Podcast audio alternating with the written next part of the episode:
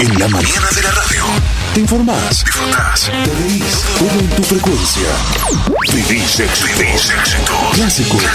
Todos los estilos en tu radio. Seguí en la mañana. Noticias destacadas a esta hora del mediodía. La temperatura actual en la ciudad de Necochea. 18 grados. La humedad 40%. La presión 1013.5. Vientos del norte a 10 kilómetros en la hora. Nobel de Medicina para dos científicos por el descubrimiento de receptores para temperatura y tacto. El científico estadounidense David Julius y el estadounidense de origen libanés y armenio Ardem Patapoutian ganaron hoy el Premio Nobel de Medicina por su descubrimiento sobre la forma en la que el sistema nervioso percibe la temperatura y el tacto. Llega hoy nuevo cargamento de Sinopharm para destinar a niños entre 3 y 11 años. Un cargamento nuevo de 1.114.000 dosis de vacunas Sinopharm contra el COVID llegará al país para continuar reforzando el Plan Nacional de Vacunación de la población.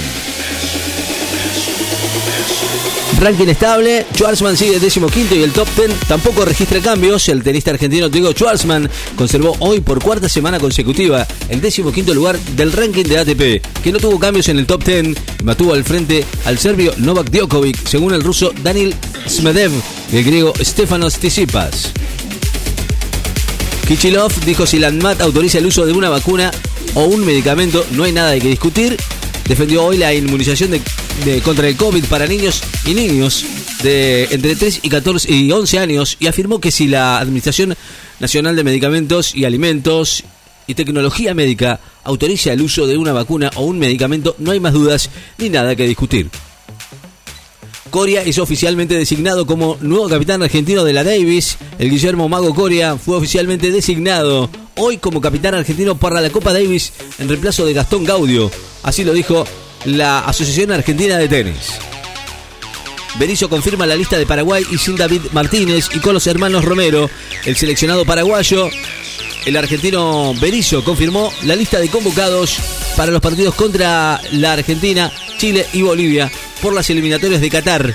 Sin el defensor de River, David Martínez, y con los hermanos Oscar y Ángel Romero, quienes están sin club desde que se fueron de San Lorenzo. La agencia tributaria de España va a investigar a los implicados del Pandora Papers.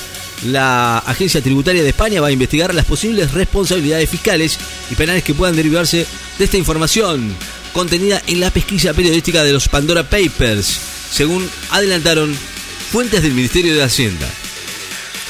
Jordania califica de exageradas e inexactas las informaciones sobre el rey en los Pandora Papers.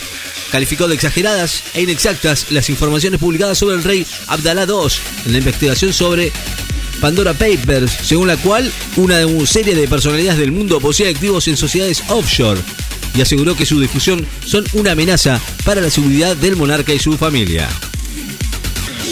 El Parlamento japonés designa a Fumio Kishida como primer ministro. Coria es oficialmente designado como nuevo capitán argentino de la Davis. Arias sobre el presente de Racing. Hay mucho compromiso para salir adelante.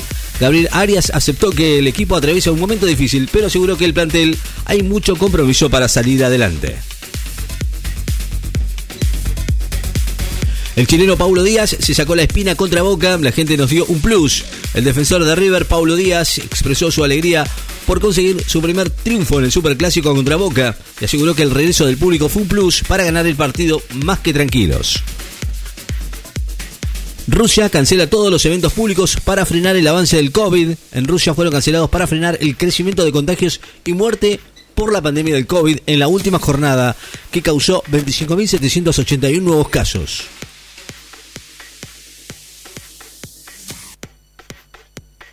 Rusia rechaza las acusaciones sin fundamento de los Pandora Papers. Chediak dijo no tener información sobre lo que se ventila en el juicio oral por la obra pública. Juan Chediak, empresario de la construcción, dijo que hoy su empresa no participó de ninguna licitación en Santa Cruz y de que por esa razón carece de información cierta, confiable, fidedigna de los hechos de que se juzgan en la llamada causa vialidad.